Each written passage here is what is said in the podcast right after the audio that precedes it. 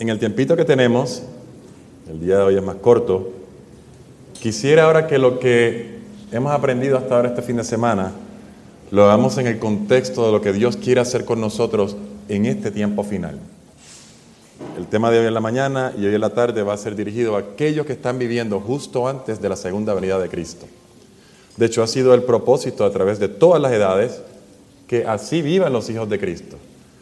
Pero Dios no se cansa, Él sigue insistiendo y Él quiere preparar un pueblo, no que aprenda realmente lo que es el mensaje de la salvación y lo viva. Acompáñenme ahora al libro de Apocalipsis, el capítulo 7. Apocalipsis capítulo 7. Es muy común que los adventistas del séptimo día, nosotros, nos gusta y eso es normal, busquemos que alguien nos diga qué está pasando, cuál es, cuál es la próxima evidencia de que Cristo viene pronto, cuál es la próxima señal, qué evento va a ocurrir. Algunos van más allá y dicen, no, eh, hay, hay periodos de tiempo que todavía nos dicen cuán cerca Cristo está y le ponen números y ponen hasta años y todo lo demás. Y sabemos, por estudio de la Biblia y por el espíritu de profecía, que no existe ningún periodo de tiempo más, simplemente faltan eventos. Y no importa lo que haga el gobierno, cómo vaya la economía, cuántas guerras haya y todo lo demás, aquellos son solamente principios de dolores. Jesús mismo dice, todavía no es el fin. El próximo evento que estamos esperando realmente es este que vamos a leer. Este que vamos a leer. Apocalipsis capítulo 7, versículo 1. Después de esto, bueno, ¿qué es esto? Si usted ve el capítulo anterior, se da cuenta que son los sellos. Ese no es nuestro tema hoy. Pero se va a dar cuenta que el sexto sello, si usted ve el versículo 12 del capítulo 6, cuando se abre, hubo un gran terremoto, el sol se puso negro como tela de luto, la luna entera se volvió toda como sangre y las estrellas del cielo cayeron sobre la tierra. Tres eventos que ocurrieron ya en el pasado y que son señal de cuando el tiempo del fin iba a comenzar. Es decir, antes de que llegara 1844. De hecho, ese último que está ahí, la caída de las estrellas, ocurre exactamente en 1833. Diez años antes de 1844, que es el tiempo que Guillermo Miller estuvo predicando. Así que después que comienza el periodo del tiempo del fin y se empiece a predicar este Evangelio y se empiece a proclamar las grandes verdades que se encontraron en la Biblia, en el estudio de aquellos que se quedaron en el pueblo después del, del gran chasco, llegamos al capítulo 7 y al versículo 1 y dice, Después de esto vi cuatro ángeles de pie sobre los cuatro ángulos de la tierra, deteniendo los cuatro vientos de la tierra para que no soplase viento alguno sobre la tierra, ni sobre el mar, ni sobre árbol alguno. De hecho, usted sabe que en profecía, la tierra significa qué? ¿Qué significa la tierra? Un lugar que no hay mucha gente, un lugar despoblado. ¿Qué significa el mar? Lo opuesto, ¿no? Mucha gente. ¿Y qué significan árboles? Hombres, seres humanos. ¿Verdad? La Biblia compara al hombre con un ser humano. Usted puede ir a Salmos 1. Bienaventurado el varón que no anduvo en consejo de malos, ni en silla de pecadores sentado. Antes en la ley está su delicia en su ley medita de día y noche. Y sigue diciendo hasta que llegue al versículo 3, será como árbol plantado junto a corrientes de agua que da su fruto en su tiempo y su hoja no cae, ¿verdad? Y hay otros cuantos ejemplos más. Así que dice, no le hagan daño a la tierra, es decir, a los seres humanos, ya sea donde estén las grandes ciudades, ya sea donde vive poca gente, no le hagas nada todavía a los seres humanos. Versículo 2, vi también otro ángel que subía desde donde sale el sol y que tenía qué cosa? El sello del Dios vivo. ¿Cuál es el evento que tiene que ocurrir primero? No, detente, antes de que ocurra todo eso que ustedes creen que va a ocurrir, la economía se va a dañar, va a haber una guerra, van a detonar eh, bombas nucleares, esto se va a acabar. ¿Eso es lo que dice la Biblia que va a pasar? No. detente, no hagas daño. Tranquilo, eso no va a ocurrir. No, el mundo no se va a acabar por una bomba atómica, o bueno, ya no son atómicas, nucleares. Nos va a ocurrir algo primero, antes de que se acabe este mundo. Y eso es, vi también otro ángel que salía desde donde sale el sol y que tenía el sello del Dios vivo clamó a gran voz a los cuatro ángeles a quienes se le había dado el poder de hacer daño a la tierra y al mar, diciendo, no hagáis daño a la tierra, ni, al, ni al mar, ni a los árboles, hasta que hayamos sellado en sus frentes a los siervos de qué? De nuestro Dios. ¿En dónde se iba a sellar a los siervos de Dios? En la frente, en la frente. Quiebra en la frente. ¿Por qué en la frente? De hecho, este es el sello de Dios. Hay otra cosa que sería, vamos a decirlo así, el sello de la bestia o la marca de la bestia. Y aquella es tanto en la frente como en la mano. ¿Por qué en la frente? Nuestra decisión, ¿dónde es el sello realmente? En el lóbulo frontal, en nuestra mente donde tiene su asiento, y en el lóbulo frontal, lo que, lo que hace que pensemos y seamos seres racionales, lo que nos hace ser a imagen de Dios. Fíjense que la marca de la bestia se puede poner en, la frente o en la mano. ¿Qué significa en la mano? ¿Cómo? Ok, muy bien. Es, símbolo, la mano es símbolo de trabajo en la Biblia, pero lo que se refiere es que quizás lo haga por conveniencia. Yo no estoy convencido, pero si no tengo esa marca en la mano, quizás no trabajo. Eh, no tengo ingreso. ¿Cómo voy a mantener a mi familia? Pero el sello de Dios hay que tener la convicción. No hay conveniencia. Tiene que estar sentado allí en el asiento, valga la redundancia, de su carácter, en el asiento de su mente, en el lóbulo frontal.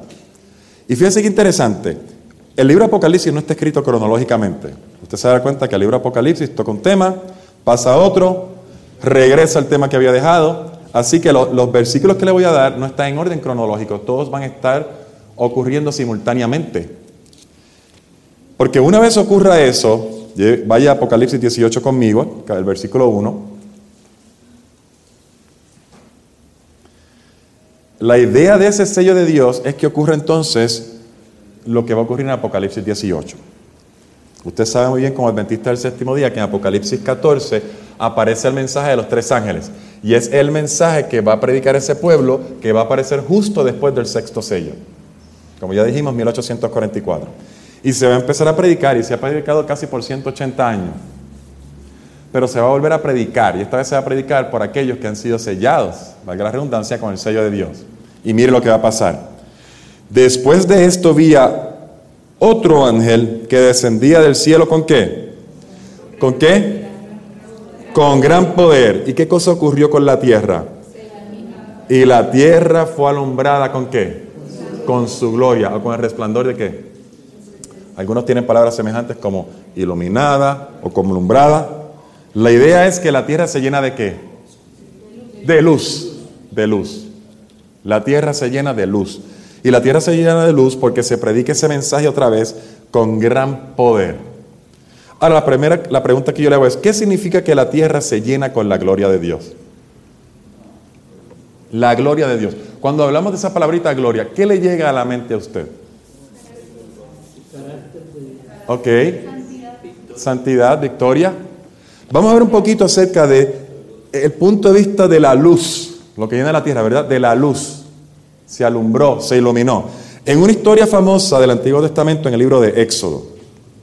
Usted sabe esa historia, es la historia de Moisés cuando le pide a Dios que lo deje ver su gloria. Éxodo capítulo 34, vamos a empezar en el versículo versículo 29.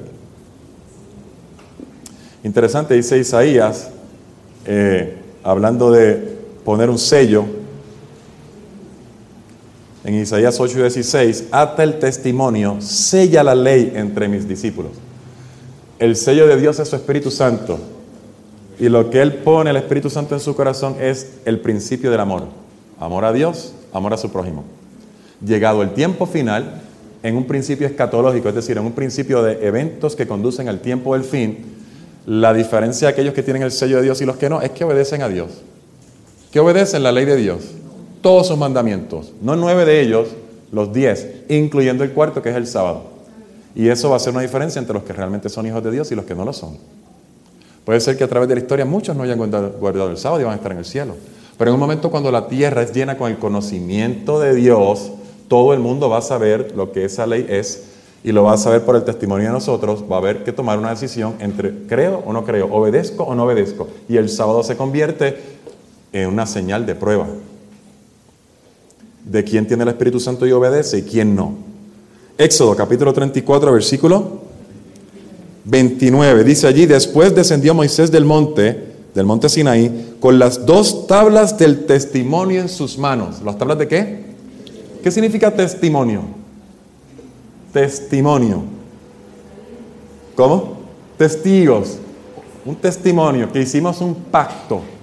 Y esa es la certificación del pacto. Eh, un abogado podría llamarle la affidavit, ¿no? No sé si ese término latín se usa aquí. Que conste que esto se firmó, las partes estuvieron de acuerdo y se selló. Al descender del monte, la piel de su rostro, ¿qué cosa? Al descender del monte, quizás mi versión suena un poco diferente, ¿verdad? De usted yo tengo la versión del 95 ahora. Ayer tenía la del 60. Al descender del monte, la piel de su rostro resplandecía por haber estado qué? Hablando con Dios. Pero Moisés no lo sabía. Aarón y todos los hijos de Israel miraron a Moisés y al ver que la piel de su rostro resplandecía, tuvieron qué cosa? Miedo, de acercarse. ¿Qué le habrá pasado a este? Si, si me acerco, ¿se me pegará algo? Mira lo que le dijeron a Moisés. Entonces Moisés los llamó, Aarón y todos los príncipes de la congregación se acercaron a él y Moisés les habló. Luego se acercaron todos los hijos de Israel, a los cuales mandó todo lo que Jehová le había dicho en el monte Sinaí. Cuando acabó Moisés de hablar con ellos, puso qué cosa? Un velo sobre su rostro, porque no querían verlo. Les resultaba incómodo tener que mirar a Moisés con su rostro iluminado. Moisés había estado con Dios en el monte y por haber estado contemplando a Dios, ¿qué cosa le pasaba al rostro de Moisés? Se iluminaba. ¿Qué hacían los otros mientras Moisés estaba contemplando el rostro de Dios? ¿Cómo? ¿Durmiendo? ¿Orando? No. ¿Cómo? Se había inventado su propia fiesta. Al punto tal que habían hecho un becerro de oro y habían dicho, mira, aquí está Israel, aquí está el Dios que te sacó de Egipto. Y el mismo Aarón había dicho, vayan, prepárense en que mañana tendremos una fiesta a quién? A Jehová. Es decir, estas no eran gente pagana, esta era gente que creía en Jehová, que estaban adorando a Jehová y le iban a hacer un culto de adoración a Jehová. Sin embargo, no estaban contemplando a Jehová, no estaban haciendo la preparación espiritual para encontrarse con Él. No lo estaban contemplando. El único que lo estaba contemplando era Moisés y por eso Moisés el rostro se le iluminaba. Si usted va un capítulo antes, el capítulo 33, mira el versículo 18 y 19. Porque Moisés no está así por pura coincidencia. Moisés tenía un plan y Moisés tenía un interés y Moisés quería algo más que simplemente la información que le estaban dando. Dice allí, entonces dijo Moisés, este es Éxodo 33, 18, te ruego que me muestres qué cosa, tu gloria. Jehová le respondió, yo haré pasar toda mi bondad delante de tu rostro, delante de tu qué, rostro, vaya tomando nota, y pronunciaré qué cosa? El nombre. ¿Ve esos dos elementos allí? Moisés le pide ver su gloria y Dios le dice, yo te voy a enseñar mi rostro y voy a pronunciar mi qué? Mi nombre. Gloria, rostro, nombre y luz. Usted va a ver todo lo que significan esas, esas palabras ahora. Pues tengo misericordia del que quiero tener misericordia y soy clemente con quien quiero, con quien quiero ser clemente. Es decir, Moisés tiene el deseo, Moisés tiene la inquietud, Moisés quiere algo más que simplemente la información en los diez mandamientos o todo aquello que escribió que está en el libro de Éxodo, la parte final, o el libro de Levítico, todas las ordenanzas. Ahora yo quiero ver más que eso. Ahora yo quiero tener un conocimiento más íntimo tuyo. Ahora yo quiero tener la experiencia de la cercanía contigo. En otras palabras, ahora yo quiero ver tu rostro, yo quiero ver tu gloria. Mientras Moisés quería hacer eso, los demás querían ver la imagen del Dios que ellos tenían en su mente visible en un becerro de qué? Un becerro de oro. Mire qué diferencia. Uno en la gloria humana, lo que las naciones circunvecinas dirían, ese es un Dios, mira qué lindo, mira, mira qué lindo, mira qué elegante, hecho del mejor material posible, de oro. Y Moisés acá lo que está diciendo es, no, yo quiero ver simplemente la gloria de Dios. En el 34 otra vez, versículos 6 y 7 dice, entonces, lea conmigo, esta parte es importante, lea desde el 5. Descendió Jehová en la nube y permaneció junto a él, allí junto a él, y proclamó qué cosa? El nombre de Jehová. Jehová pasó por delante de él y exclamó, en otras palabras, ¿tú quieres ver mi gloria? No hay problema.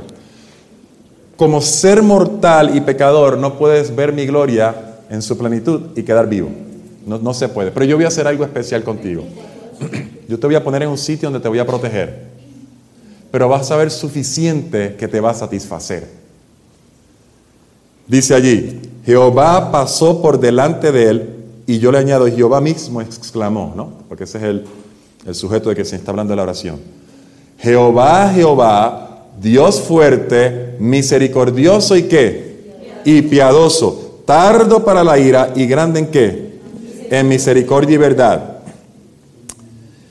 que guarda misericordia a millares, que perdona la iniquidad, la rebelión y el pecado, pero que de ningún modo tendrá por inocente al malvado, que castiga la maldad de los padres en los hijos y en los hijos de los hijos hasta la tercera y cuarta generación. Pregunta, cuando Dios pasó frente a Moisés, ¿qué cosa le enseñó? Su carácter. ¿Por qué tú dices que le enseñó su carácter? ¿Qué otra palabra tienes para cualidades? Atributos, muy bien. Otra que se acerca más a la, a la palabra que ya me dijeron. Características. Características. Estas son características. Y cuando usted suma todas las características de algo, tiene el carácter de algo, ¿no? Es decir, yo te voy a decir quién yo soy. ¿Sabes quién yo soy?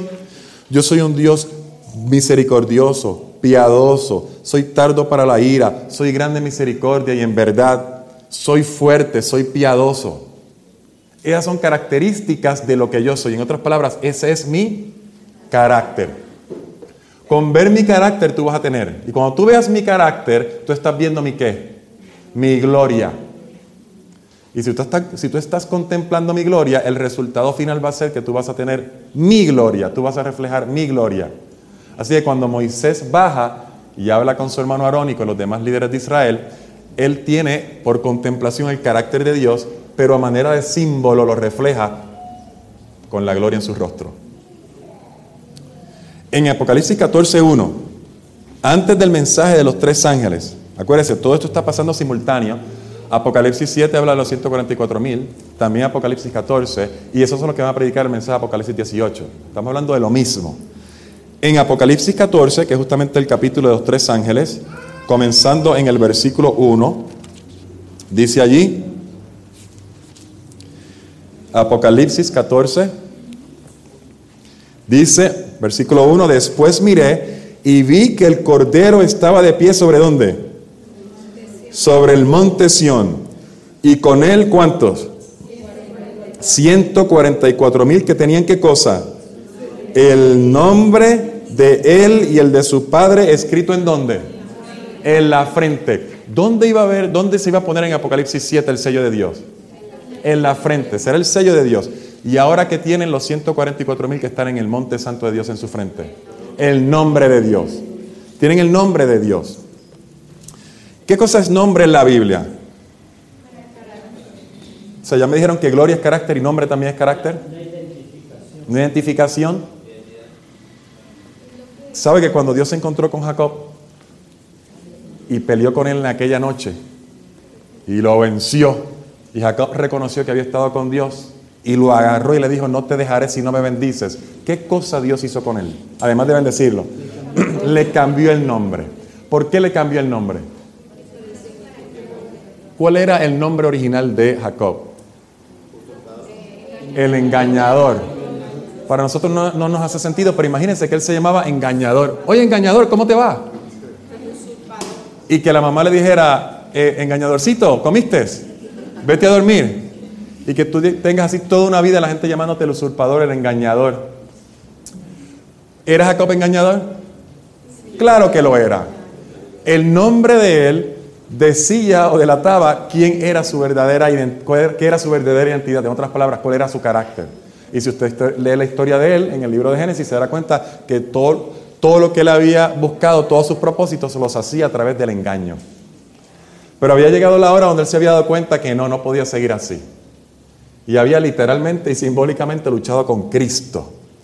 Y cuando él se, había, encontrado con Cristo y había luchado con Él y había sido quebrantado por Cristo, ya había dejado de ser engañador.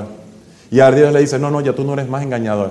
Ese no es tu carácter, ya tú has cambiado, estás transformado. Ahora yo te voy a cambiar el nombre y te voy a llamar qué? Israel. Israel. ¿Pero qué significa Israel?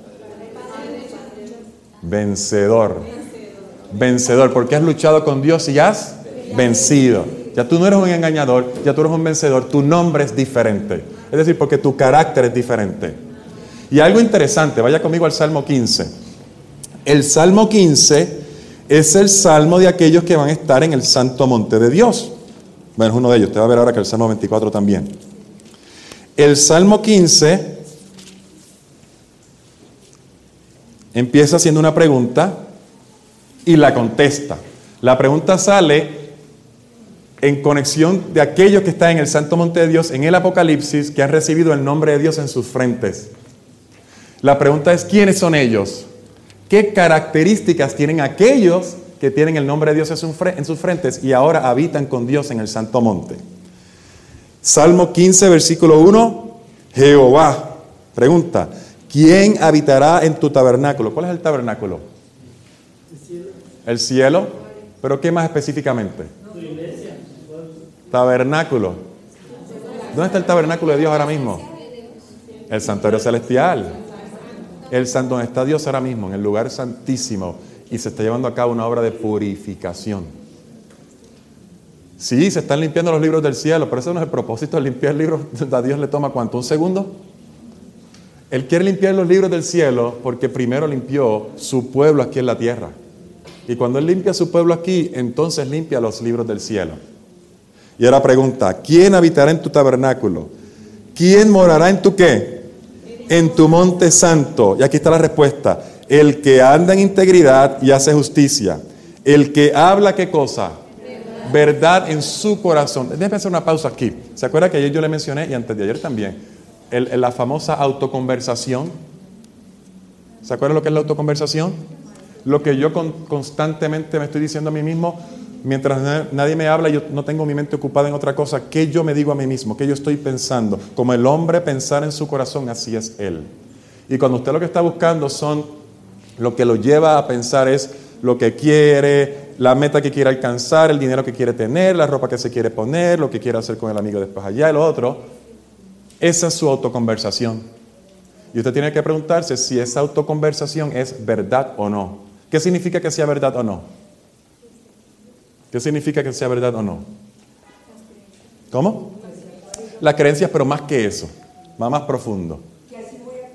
así vas a actuar. El, Jesús dijo, yo soy el camino, la verdad y la vida. Si lo que tú tienes está filtrado por la palabra de Dios, si lo que tú tienes en mente como metas son los objetivos que Dios tiene para ti, eso es lo que es la verdad. Si no estás persiguiendo un mundo de fantasía, algo que se acaba, algo que no es verdad, es puro espejismo. Y cuando hacemos eso, tenemos ideas distorsionadas, ideas distorsionadas del carácter de Dios. ¿Sabe cuánta gente cree que Dios va a quemar a la gente para siempre? ¿Cómo usted puede amar a un Dios así?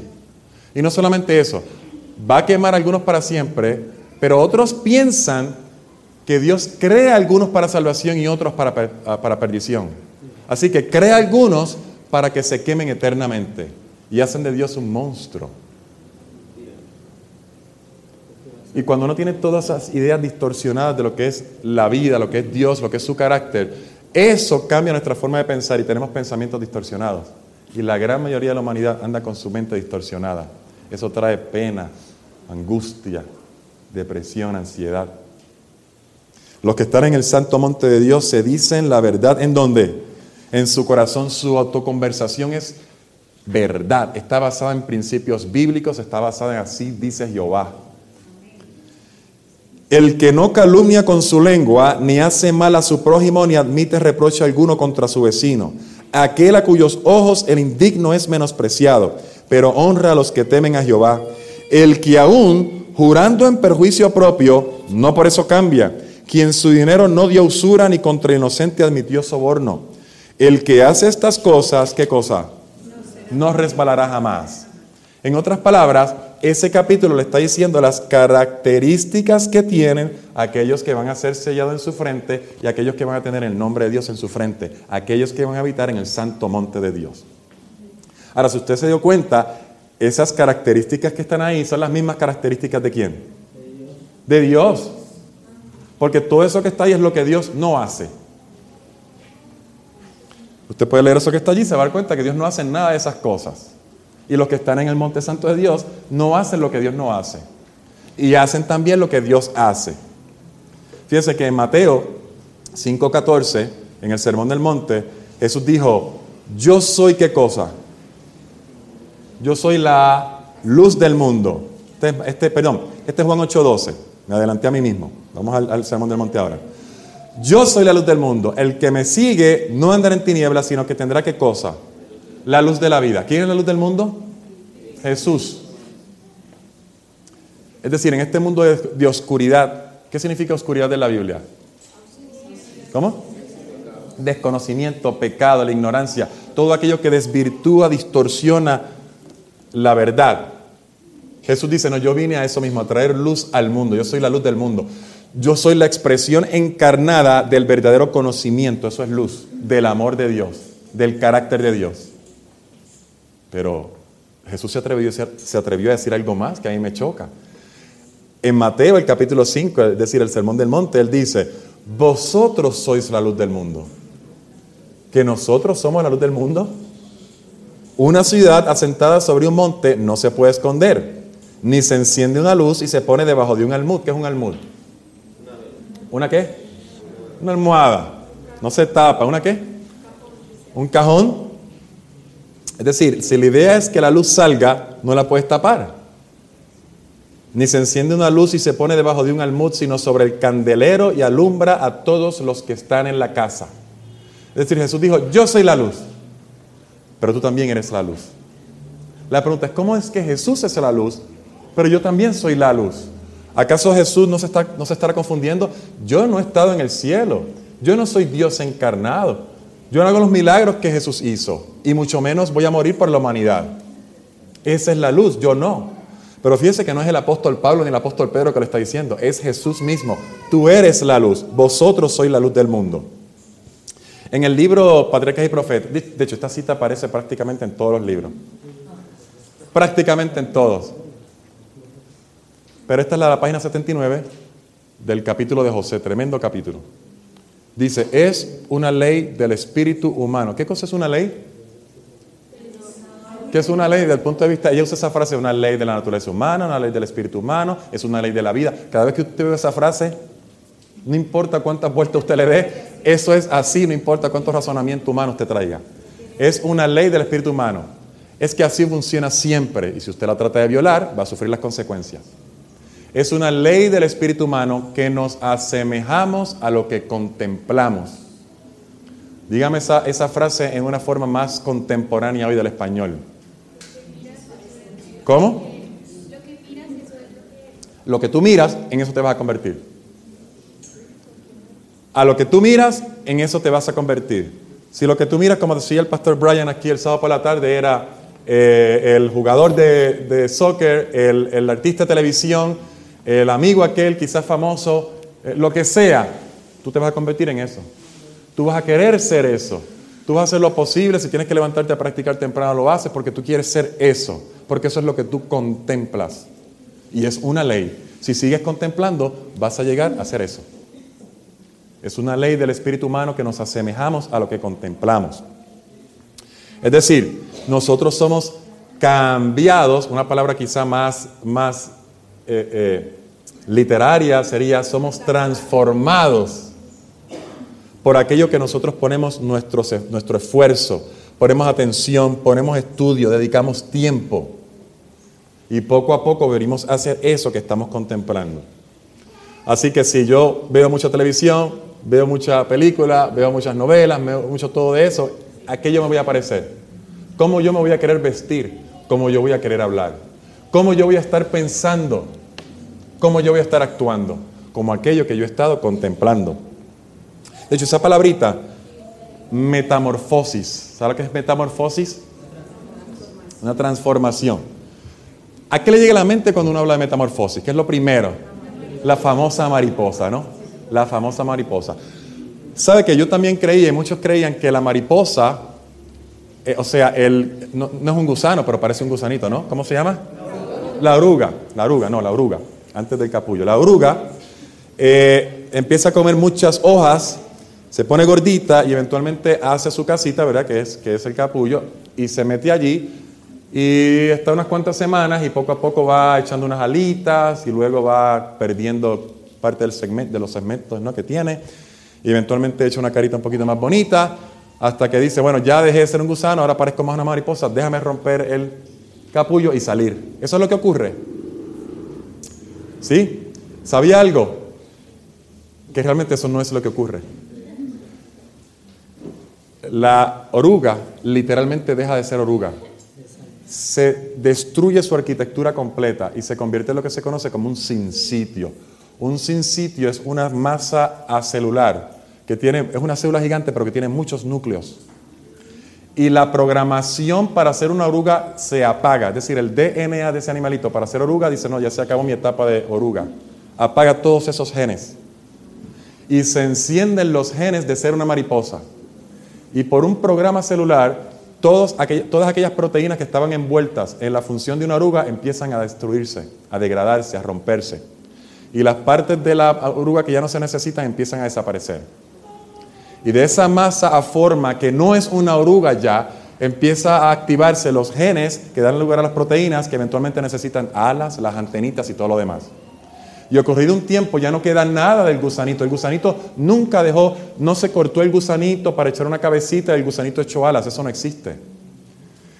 El gusanito, la oruga realmente, no es un gusanito, lo digo para que me, me sigan, dejó de ser gusanito.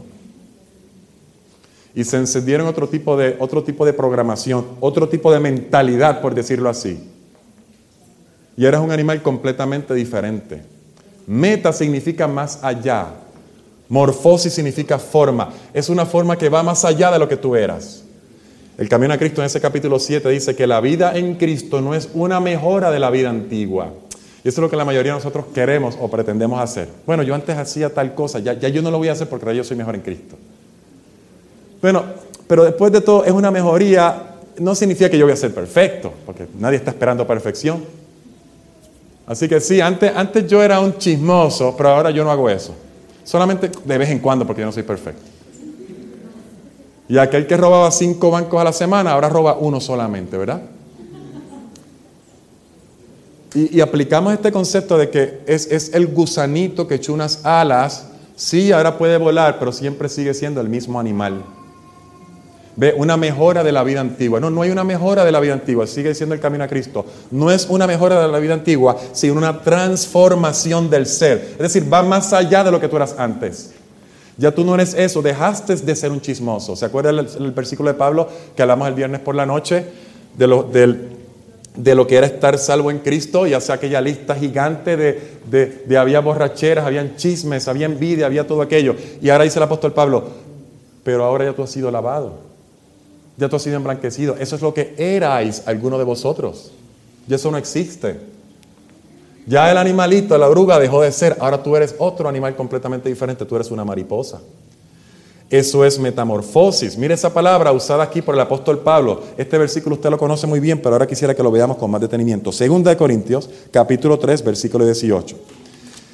Para ahorrarnos el tiempo, yo le voy a decir lo que dice el capítulo. El capítulo está hablando literalmente de la historia que acabamos de leer en Éxodo 33 y 34. Es decir, la historia cuando Moisés estuvo con Dios en el cielo y como había estado contemplando a Dios por tanto tiempo, por esos 40 días, ¿qué cosa pasó con su rostro cuando bajó? ¿Y por qué brillaba el rostro de Moisés? ¿Pero qué, qué representa ese brillo en el rostro de Moisés? Ahora tiene el carácter de Dios. Había estado contemplando a Dios, ahora tiene su carácter. Pero cuando él llegó y se encontró con estos que estaban en tinieblas, no querían ver el rostro de Moisés. Porque cuando usted está durmiendo y está oscuro y lleva un rato con los ojos apagados, ¿no? Y viene alguien y le prende la luz, ¿qué pasa? Molesta. Cuando alguien quiere estar en la oscuridad y usted le prende la luz, la persona no le va a gustar. Así que le dijeron, no, tápate, tápate el rostro, así no podemos, no podemos hablar. Y el apóstol Pablo desarrolla esa historia, está hablando del antiguo pacto porque no funcionó y ahora habla del nuevo y va a la esencia de lo que el nuevo pacto es. Por lo tanto, dice el versículo 18, nosotros todos, mirando con el qué? Con el rostro descubierto. Es decir, como ya tenemos una imagen completa del carácter de Dios en Cristo Jesús, y ahora entendemos que los principios del Antiguo Testamento, especialmente de la ley de Dios, eran para llevarnos a Cristo. Y ahora podemos entender a Cristo completamente en sus acciones, lo que él hacía, cómo vivía, cómo hablaba, por la historia que está en la Biblia. Ahora entendemos qué es lo que Dios demanda de nosotros. Ahora podemos ver el rostro de Dios, porque el rostro de Dios brilla en dónde? No. Primero, ¿dónde brilla? Sí, en nosotros, es cierto. Están llegando, sí es cierto. Pero antes de que llegue a nosotros, ¿usted ha visto a Dios personalmente? No. ¿Cómo usted ve a Dios? Por medio de por medio de Cristo, a través de su vida en su palabra. Tiene razón, todas son pero yo quiero que piensen en orden. Hay un orden. Mucha gente dice, "Yo creo en Cristo y vivo a Cristo", pero no leen su Biblia, es cierto. Si, si no es lo que está en la Biblia, no es Cristo, es un Cristo inventado, es cierto. Pero es a Cristo. Usted va a contemplar a Cristo y Cristo es la expresión, dice, dice el apóstol Pablo en Hebreos, la misma esencia de lo que Dios es porque Cristo es Dios. Así que contemplando a Cristo podemos ver el rostro de Dios. Volvamos al versículo. Por tanto nosotros todos, mirando con el rostro descubierto, ¿y qué cosa? No, no me, no, me digan, no, me inventen palabras, díganme lo que está allí. pero ¿cuál es el verbo que está ahí primero? Reflejando. Reflejando. ¿Qué cosa es reflejar? ¿Cómo? ¿Proyectar qué? Si yo tengo una luz aquí, esa luz está, esa, esa lámpara está reflejando luz. No, esa lámpara está produciendo luz. La luz es de ella, llega electricidad, pero ella produce la luz. ¿Qué cosa significa reflejar luz? Exacto. La luz no es mía. La luz viene de otro sitio. Yo simplemente la recibo y la qué? Y la paso, la proyecto más adelante. ¿Cómo funciona un qué? dice el apóstol Pablo allí, y reflejando como un qué, como un espejo. De hecho, hago un paréntesis allí. ¿Qué otro versículo de la Biblia le llega a la mente donde se habla de un espejo? ¿Cómo? Un espejo, Corintios 13. Dice que ahora vemos como en un espejo, pero después veremos como Ok. Hay otro, hay otro versículo, ese, está bien, ese está bien, de hecho, y está basado en el principio del amor, ¿verdad? De 1 Corintios 13. Pero el que, al que los quiero llevar es Ah, ah, ajá, pero déjeme hacer la pregunta. A la ley, es cierto. Este es Santiago 1, versículo 23 al 26. Pero los quiero llevar que ustedes lo, piensen de causa-efecto. ¿Dónde yo me veo tal como soy? Si yo quiero saber si yo estoy peinado ahora, que probablemente no lo estoy, ¿a dónde yo voy? A un espejo. ¿Cómo yo, cómo yo, ¿Dónde yo puedo encontrar qué cosa yo realmente soy? Donde se me dice la verdad de lo que yo realmente soy. ¿Cómo? Ok, me están dando la contestación de lo que mi carácter realmente es cuando estoy a solas. Es cierto. Pero esa no es la pregunta que estoy haciendo. ¿Cómo yo sé quién yo realmente soy? El mundo tiene una definición de lo que yo soy. Yo voy a cualquier libro secular y me va a decir yo soy un animal que salió hace yo no sé cuántos millones de años, de yo no sé qué, y poco a poco me estoy cambiando. ¿Cómo? ¿Y dónde está la expresión del carácter de Dios? ¿Dónde? En la ley. La forma más concentrada de lo que el carácter de Dios es, que es amor, está en la ley. Porque la ley de Dios son, principio de Dios, perdón, la ley de los diez mandamientos es el principio del amor a Dios y a mi prójimo. Cuando voy a la ley soy, veo en realidad qué es lo que yo estoy haciendo. Claro. La ley es como el espejo que le va a decir, esto es lo que estás haciendo. Y lo que tú estás haciendo es lo que realmente tú eres. Pero en Jesús está la manifestación de la ley. claro.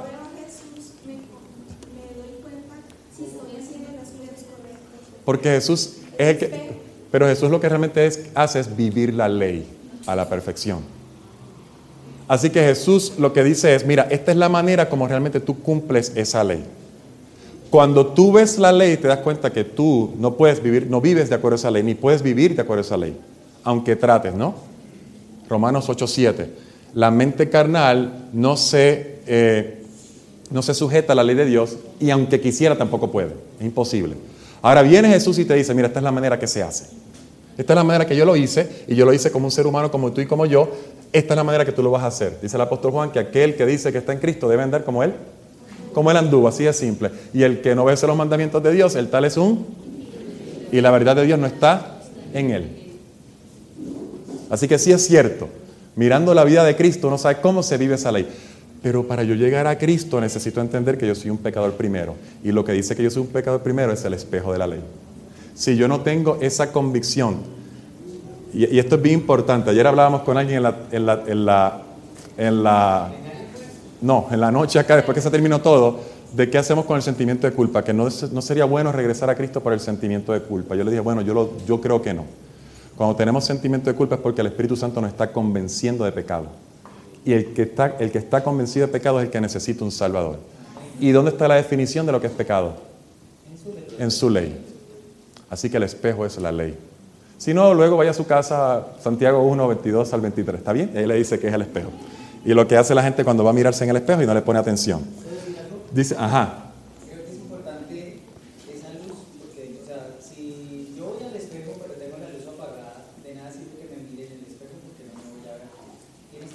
Claro, pero cuando vamos al espejo, usted va con el espejo con el Espíritu Santo. El que trae la convicción es el Espíritu Santo, no soy yo. Por lo tanto, el Espíritu Santo trae la luz necesaria que yo me dé cuenta que soy un pecador. Si no ha llegado luz, ¿usted cree que el que está viviendo a sus antojos, dejado llevar por la carne y todavía no se ha convencido, tiene algo de luz? No, tiene que llegarle un mínimo de luz.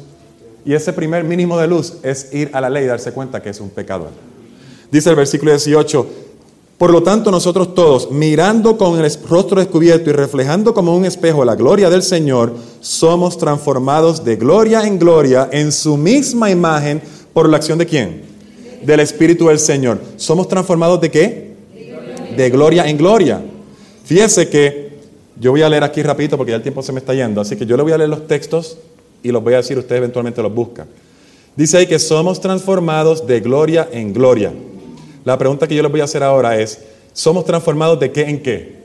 Y ustedes me dijeron lo que era gloria. Ahora les, pido que sustituyan esa palabra y me digan, ¿usted es transformado de qué en qué? De carácter en carácter. Oiga esta cita de, de un libro que se llama Hijos e Hijas de Dios. Pero esta es la página en inglés. Así que si lo busca en español no va a llegar. Children of God, página 337, pero sí está en español. Dice, al contemplar a Cristo, ¿se acuerda que somos transformados? Perdón, hay una ley del espíritu humano que somos para aquello que contemplamos. Al contemplar a Cristo, al hablar de Él, al contemplar la belleza de su carácter, somos transformados de gloria en gloria. Y ella misma pregunta, ¿y qué es gloria? Y ella misma contesta, gloria es carácter. Somos transformados de carácter en carácter. Así vemos que hay una obra de purificación que se realiza mientras contemplamos a Jesús. En otras palabras, cuando Jesús dice, vosotros sois la luz del mundo, ¿qué es lo que está diciendo Jesús? Tú me has contemplado a mí, tú sabes cómo soy yo, tú me has conocido, tú has sido transformado, ahora tú reflejas mi qué? Mi luz. Ahora tú reflejas mi qué? Mi carácter. Y si tú reflejas mi carácter, ahora tú eres la luz del mundo. Es el mismo principio de la luna. Cuando hay luna llena y usted sale, ¿usted ve luz? ¿Esa luz es de la luna? No. Si usted estuviera en la luna, usted viera que la Tierra está iluminada también. ¿Sabía eso, verdad? Porque la luz no viene ni de la luna ni de la Tierra, la luz viene del Sol. Pero la luna se acomoda en un lugar, bueno, al menos una vez al mes, se acomoda en un lugar donde la luz del sol la puede alcanzar y refleja esa gloria, refleja ese carácter, refleja ese nombre al lado de la tierra que está oscuro. Así que uno puede decir que de noche la luna es la luz del mundo. ¿Cierto o falso? ¿Falso o cierto?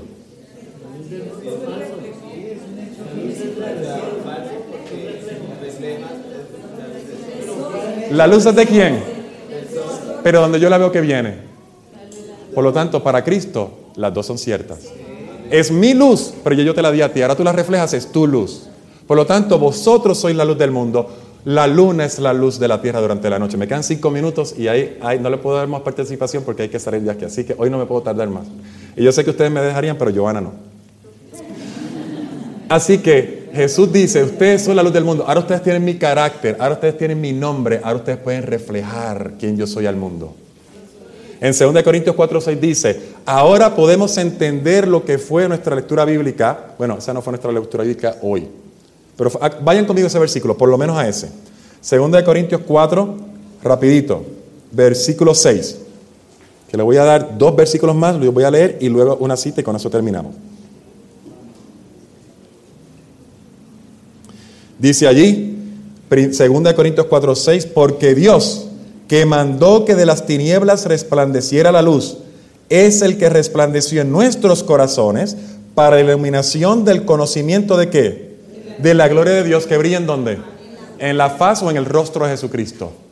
En otras palabras, la luz es de Dios, la gloria es de Dios. Se ve en el rostro de Cristo. Yo contemplo el rostro de Cristo y ¿qué tengo yo ahora? Luz. ¿Y qué yo hago con esa luz ahora? La reflejo en la oscuridad. Dice Apocalipsis 18.1 que vino ese ángel a predicar con gran poder y la tierra fue llena con qué? Con la gloria de Dios. Ese fue el segundo versículo que leímos, ¿cierto? Es decir, la tierra fue llena con qué? Con el, cara, con el conocimiento del carácter de Dios. Luz es conocimiento. Gloria es esa luz que expresa, ese conocimiento que expresa el carácter de Dios. Oiga, aquí en Palabras de Vida del Gran Maestro, página 342. El mundo está envuelto por las tinieblas de la falsa concepción de Dios. Los hombres están perdiendo el conocimiento de su carácter, el cual ha sido mal entendido y mal interpretado. En este tiempo de proclamarse un mensaje de Dios, un mensaje que ilumine con su influencia y salve con su poder. Su carácter ha de ser dado a conocer sobre las tinieblas del mundo ha de resplandecer la luz de su gloria, de su bondad, su misericordia y su verdad. Es decir, nosotros no podemos hacer nada por nosotros mismos, pero si contemplamos a Cristo y vemos su carácter, vamos a reflejar su carácter a un mundo que está en tinieblas que no lo conoce. ¿Cómo lo hizo Cristo? En Hechos 10:38 dice, como Dios ungió al Espíritu Santo, perdón, como Dios ungió con el Espíritu Santo y con poder a Jesús de Nazaret, ¿Y cómo es que anduvo haciendo bienes y sanando a todos los oprimidos por el diablo? Porque Dios estaba con él. En otras palabras, ¿qué vino a hacer Jesús a la tierra? Él mismo, cuando estaba ya en la sinagoga en Nazaret, se levantó y le dieron un rollo, el rollo del profeta Isaías. Y él se levantó a leer. Y él leyó del libro de Isaías, el capítulo 61, el Espíritu de Dios está sobre mí. Y me mandó a hacer una serie de cosas que están allí. Lo mismo que está allí, no lo voy a leer para poder avanzar. Él dice que es lo que debemos hacer nosotros hoy y nos lleva de vuelta al libro de Isaías, pero este es el capítulo 58. ¿Y por qué lo sacó el libro del capítulo 58 de Isaías? Porque en el capítulo 58 de Isaías está el versículo 13 y 14, el versículo del sábado, versículo de aquellos que van a ser reparadores de portillos en los últimos días. Y nosotros decimos que el sábado, hay que enseñar el sábado a todo el mundo, hay que hacer que todo el mundo entienda que el sábado es parte de los diez mandamientos y que si no lo guardas no tienes el sello de Dios. Bueno, es más profundo que eso. Antes de hablar del sábado en el versículo 13 y 14, habla del verdadero ayuno que Dios quiere que hagamos. Y entre esas cosas dice, versículo 6, no es más bien el ayuno que Dios escogí, desatar las ligaduras de impiedad, soltar las cargas de opresión y dejar ir libres a los quebrantados y que rompáis todo yugo. No es que partas tu pan con el hambriento y a los pobres errantes albergues en tu casa, que cuando veas al desnudo lo cubras y no te escondas de tu hermano. Cuando tú hagas todo eso, mira lo que va a ocurrir. Entonces nacerá tu luz como el alba, y tu salvación se dejará ver presto. Tu justicia irá delante de ti, y la gloria de Jehová será tu retaguardia. ¿De qué manera nosotros eh, le dejamos reflejar al mundo la gloria de Dios? Por nuestras acciones de amor. Cuando hacemos esas cosas por aquel que necesita. No es simplemente decirlo, no estás guardando el sábado.